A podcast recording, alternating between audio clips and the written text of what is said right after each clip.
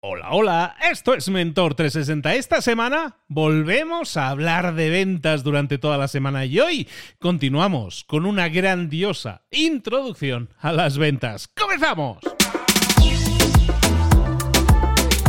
Buenas a todos, soy Luis Ramos, esto es Mentor 360, el podcast de crecimiento personal y profesional en el que todas las semanas tenemos semanas temáticas. Esta semana volvemos a hablar de ventas, digo volvemos porque ya en el pasado, ya hace mesecito y pico, casi dos meses, estuvimos hablando precisamente de ventas. Estuvimos con los mejores mentores en español sobre ventas, dándote información precisa de cómo comenzar a tener más ventas, de cómo multiplicar tus ventas, de cómo desarrollarte en el ámbito de las ventas más y mejor. Esta semana, toda la semana, por lo tanto, te vamos a seguir acompañando con grandes mentores y en este caso retomamos un tema que ya hicimos la otra semana, que era la introducción a las ventas, cómo hacerlo de forma inteligente, cómo conseguir la venta inteligente y en este caso lo hicimos de la mano de nuestro mentor original de ventas con el que vamos a seguir introduciéndonos en el mundo de las ventas. Vámonos con nuestro mentor.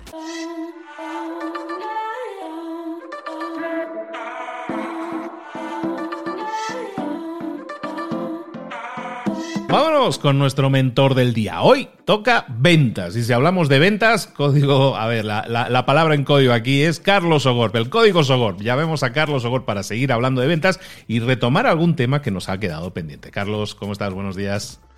Muy bien, pues hoy con ganas de, de retomar este tema de, este mini curso de ventas o de introducción a la venta que estamos haciendo y en el cual, si la, la anterior jornada, en el anterior, la anterior programa, es que no sé si llamarlo jornada o programa o sesión o, o cómo llamarlo, porque yo episodio. estoy acostumbrado a llamarlo sesiones o episodio.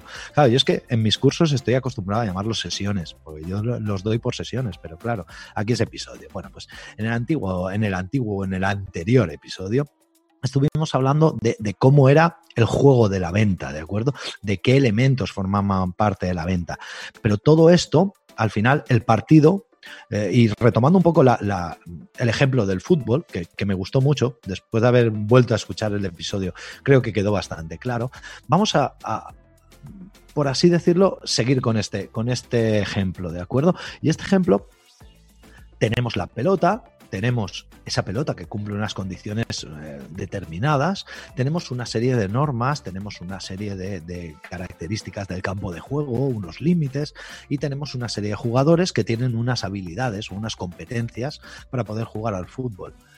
Pero realmente tú no vas a un partido de fútbol a ver jugar al fútbol, tú vas a ver el partido de fútbol. Y el partido empieza en un momento y acaba en un momento. ¿De acuerdo? Pues ese momento en el que empieza y ese momento en el que acaba delimita el propio partido en sí. Lo que los jugadores hayan hecho antes de que empiece el partido no sirve de nada. Y lo que los jugadores hagan después de que acabe el partido no sirve de nada. Por supuesto que deben entrenar, por supuesto que deben adquirir forma física, por supuesto que después del partido deben reflexionar sobre lo que ha pasado, lo que han hecho bien, lo que han hecho mal. Pero la valoración, el resultado, se va a medir entre dos puntos de tiempo o entre dos mmm, puntos muy marcados que son el inicio del partido y el final del partido. Bueno, pues aquí, en ventas, el principio del partido y el final del partido delimitan lo que llamamos el proceso de ventas, ¿de acuerdo? El proceso de ventas va a ser nuestro partido de fútbol. Y nuestro partido de fútbol, igual que un partido de fútbol, eh, consta de dos tiempos más si hubiera una prórroga, las dos prórrogas más si hubiera una tanda de penaltis, los penaltis, es decir, tiene muy compartimentados cuáles son los momentos de, en los que se produce o en los que se desarrolla, nosotros en ventas tenemos muy compartimentados los procesos, o sea, perdón, los momentos en los que desarrollamos nuestro proceso de ventas, ¿de acuerdo? Y el proceso de ventas ya lo hemos comentado en otros episodios, así que esto va a ir rápido. El proceso de ventas consta de cinco fases, una fase de definición, una fase de conexión, clarificación, maduración y conversión.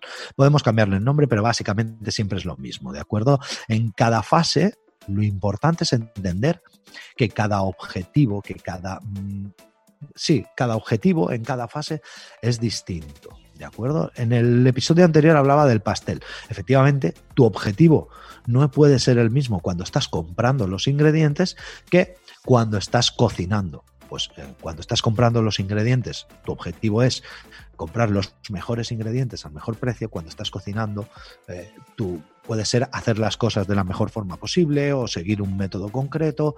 Y cuando estás eh, cociendo el pastel, pues que el horno se mantenga en una temperatura constante. Es decir, el objetivo durante cada fase es distinto.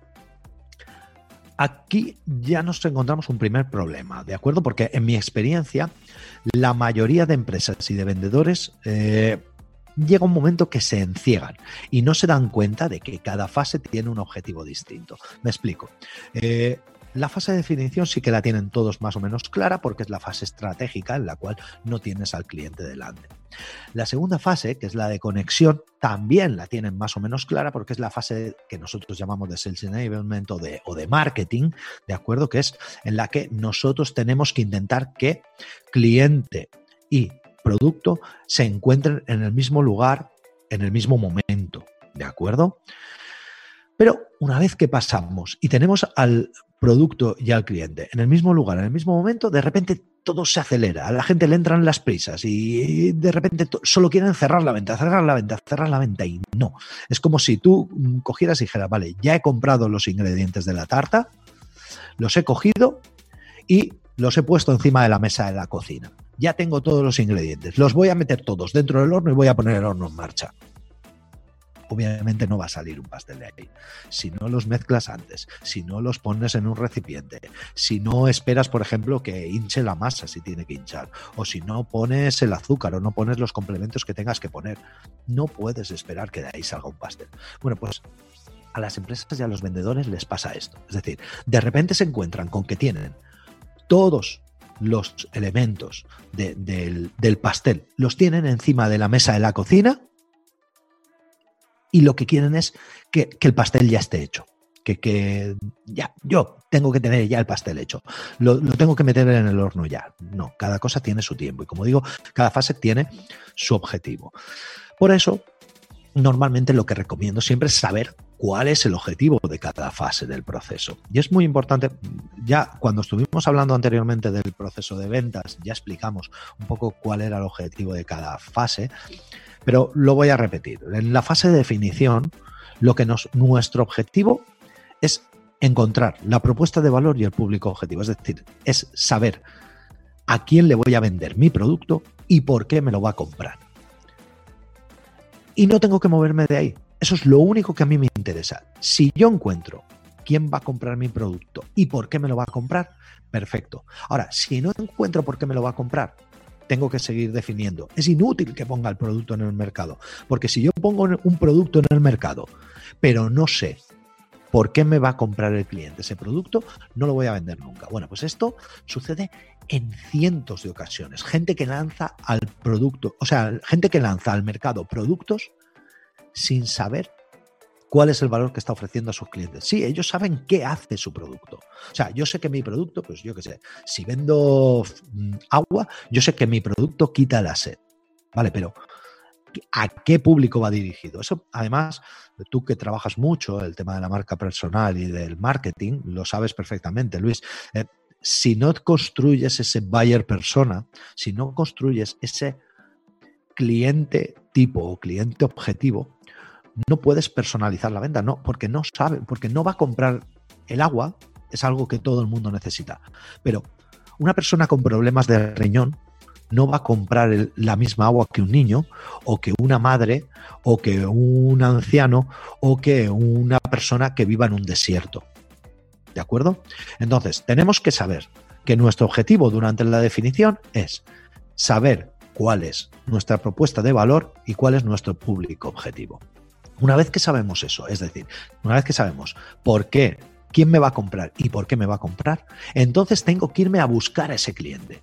Ya sé quién es mi cliente, ya sé cómo se llama, ya sé cuáles son sus características. Me voy a ir a buscarlo. Oye, pues esa persona que va a ser mi cliente, y esto volvemos a la definición de buyer persona, esa persona que es mi cliente, oye, pues es una ama de casa, vale, pues ¿dónde van las amas de casa? Van a los supermercados, ven la televisión, vale, pues entonces ahí voy a poner mi publicidad, ahí es donde voy a intentar hacer esa conexión entre el producto y el cliente. ¿Qué pasa si yo confundo el, público objetivo? Pues que la conexión va a estar mal. ¿Por qué? Pues porque si yo resulta que creo que mi cliente objetivo es las amas de casa y luego resulta que digo, vale, pues eh, resulta que no, que las amas de casa no compran mi producto, pues obviamente por mucho que yo invierta en conexión, por mucho que invierta en marketing y publicidad, nunca va a llegar.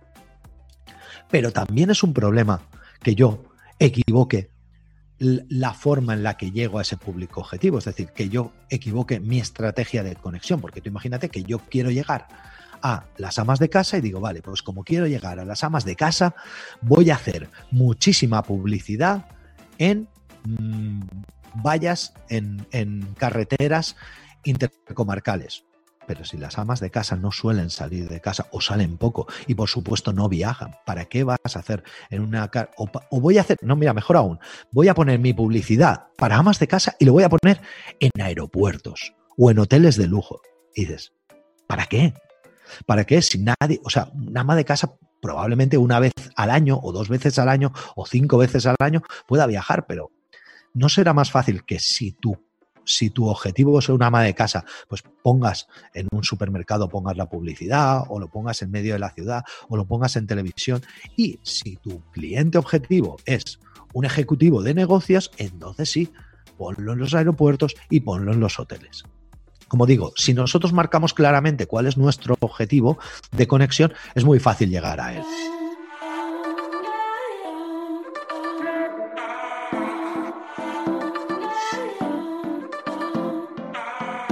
Lo siguiente que tenemos que hacer es marcarnos nuestro objetivo de clarificación. Y en el objetivo de clarificación lo que hacemos es descubrir cuáles son las motivaciones de compra y cuáles son los límites. Y aquí pasa lo mismo, es decir, si nosotros cuando ya tenemos al cliente y al producto en el mismo sitio y en el mismo lugar, intentamos cerrar la venta sin clarificar antes, el problema que vamos a tener es que casi nunca vamos a comprar, nunca vamos a vender. Es decir, vamos a vender en un 0,5 o un 1% de las ocasiones porque por casualidad el cliente y el, cliente necesita el producto, además tiene necesidades explícitas, y aquí volvemos a lo que comentábamos en el anterior episodio, de las necesidades implícitas y explícitas y de cómo eso lo trabajábamos. Eso lo mejor es que recuperen el, el episodio de Spin Selling, ¿de acuerdo?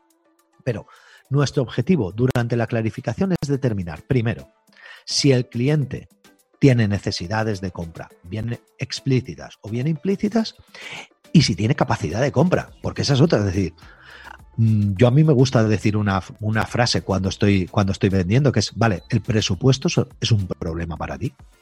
O tienes partida, yo que trabajo mucho con empresas, le digo, vale, ¿qué partida presupuestaria tienes para esto? Porque si me dicen, no, mira, es que esto lo queremos hacer gratis, digo, vale, pues entonces no lo vas a hacer.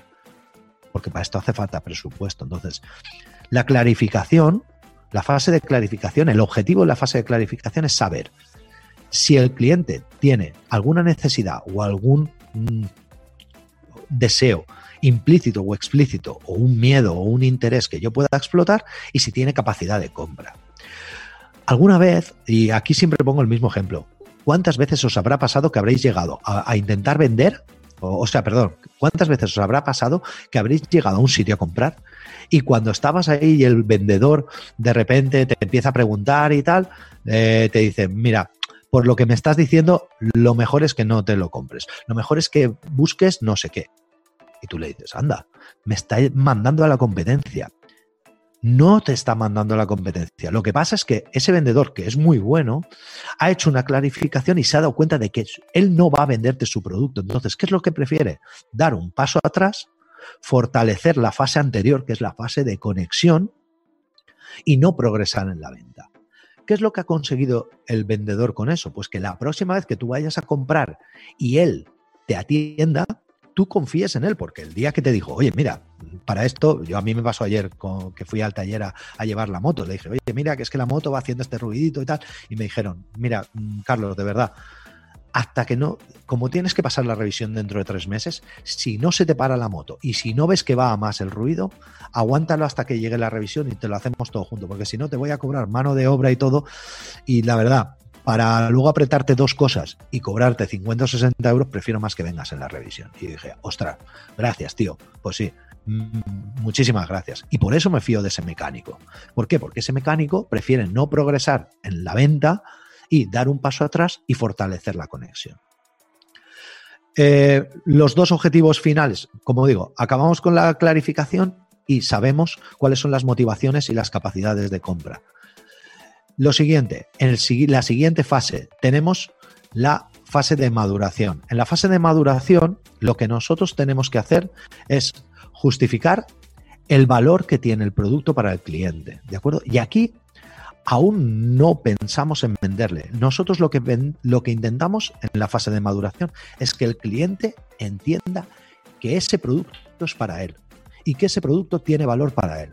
No queremos que lo compre. Lo que queremos es que entienda que tiene valor para él. ¿De acuerdo?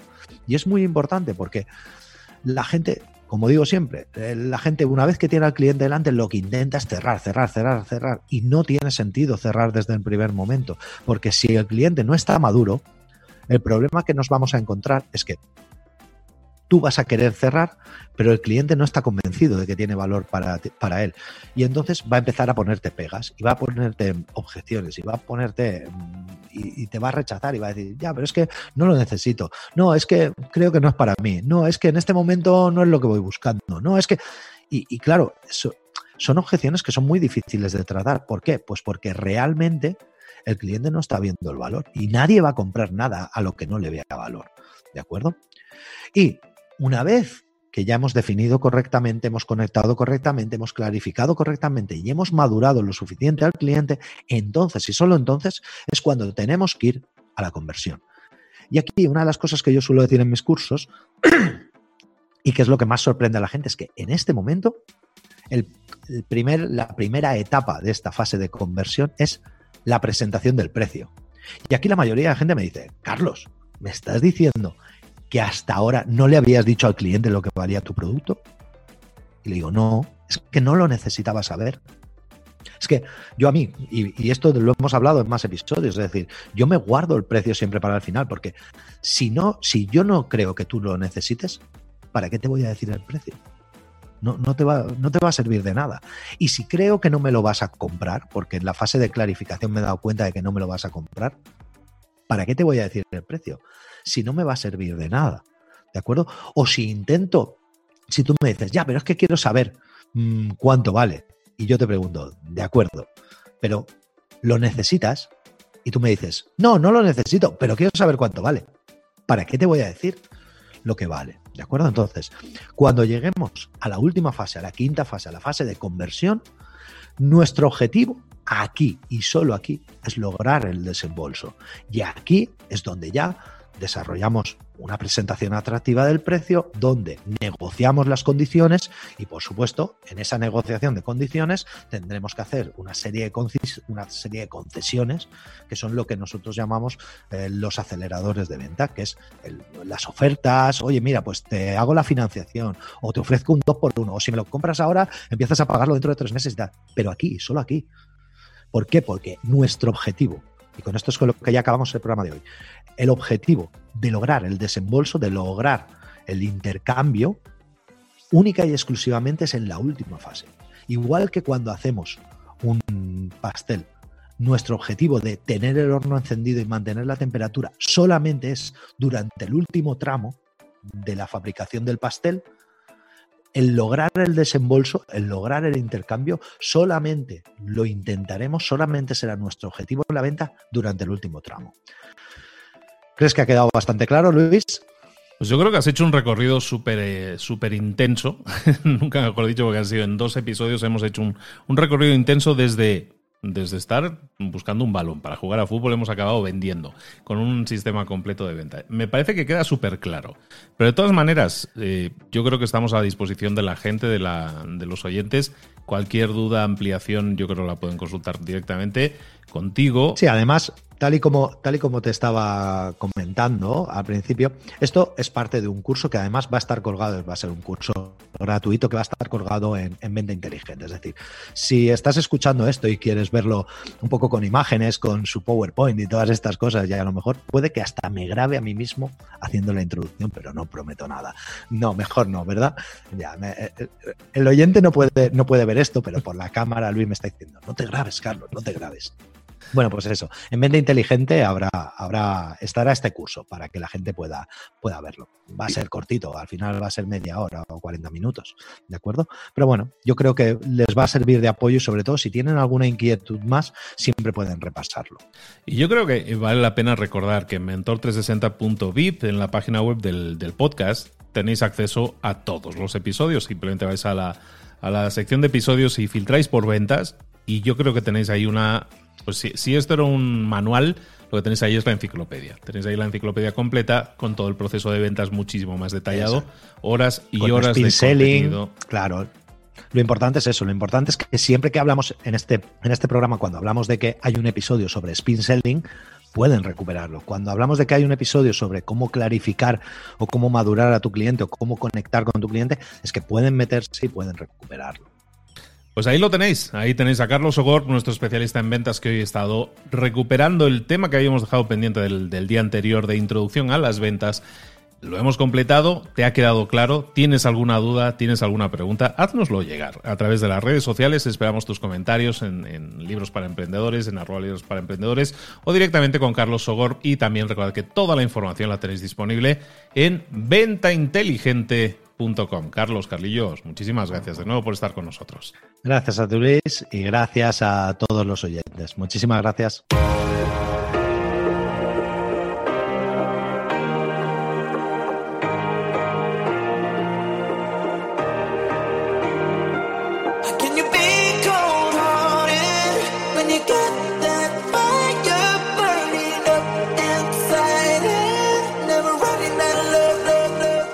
Cosas de las que hemos visto hoy ya las sabes. La mayoría del conocimiento que compartimos aquí ya lo sabes. Sabemos lo que tenemos que hacer, sabemos lo que tenemos que evitar, lo que no tenemos que hacer, todo eso ya lo sabes. El único problema es que no lo ponemos en práctica, no pasamos a la acción y es ahí donde te necesito a ti y a tu compromiso. Si una sola de las ideas que hemos comentado hoy resuena en ti, te llama a ponerla en práctica, entonces, define el paso más pequeño posible, el gesto más mínimo, y hazlo ahora mismo.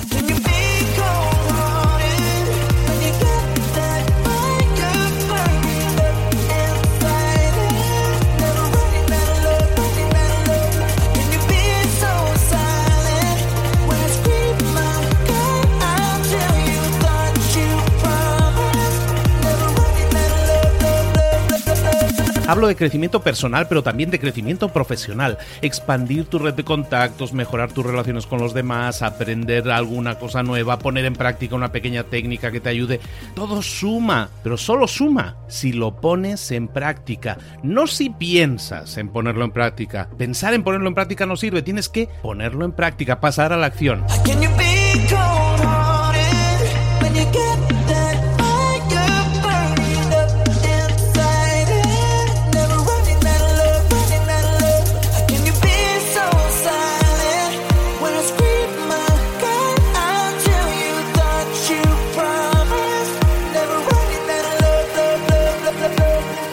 Acuérdate de este ingrediente secreto también. El ingrediente secreto es la actitud. Tu actitud. Tu actitud transmite. Si sales a la calle con ganas, la gente lo va a notar. Si sales a la calle sin ganas, la gente también lo va a notar. El mundo está ahí fuera, te está esperando, por lo tanto sal ahí fuera, sal a la calle y sal con ganas, sal con actitud. No esperes a mañana, ya sabes lo que tienes que hacer y ya sabes que lo puedes hacer hoy. No veas pasar la vida, vive la vida. Tienes las mismas 24 horas que tienen los demás. Haz que valgan la pena. Entrega en estas próximas 24 horas tu mejor versión. Te esperamos aquí mañana para continuar creciendo. Te esperamos aquí mañana con más mentores, pero el día de hoy está completito delante de ti. Así que ponte en pie pisa fuerte. respira hondo, sal ahí fuera y conquista tu día. De camino al trabajo, yendo a casa de un amigo o volando a tus próximas vacaciones, Amazon Music tiene un podcast de noticias para mantenerte informado. Como miembro de Amazon Prime, tienes acceso a podcasts sin anuncios. Para comenzar a escuchar, descarga la app de Amazon Music o visita amazon.com.mx diagonal noticias en el camino. Es decir, amazon.com.mx diagonal noticias en el camino y disfruta de tus podcasts favoritos en el camino.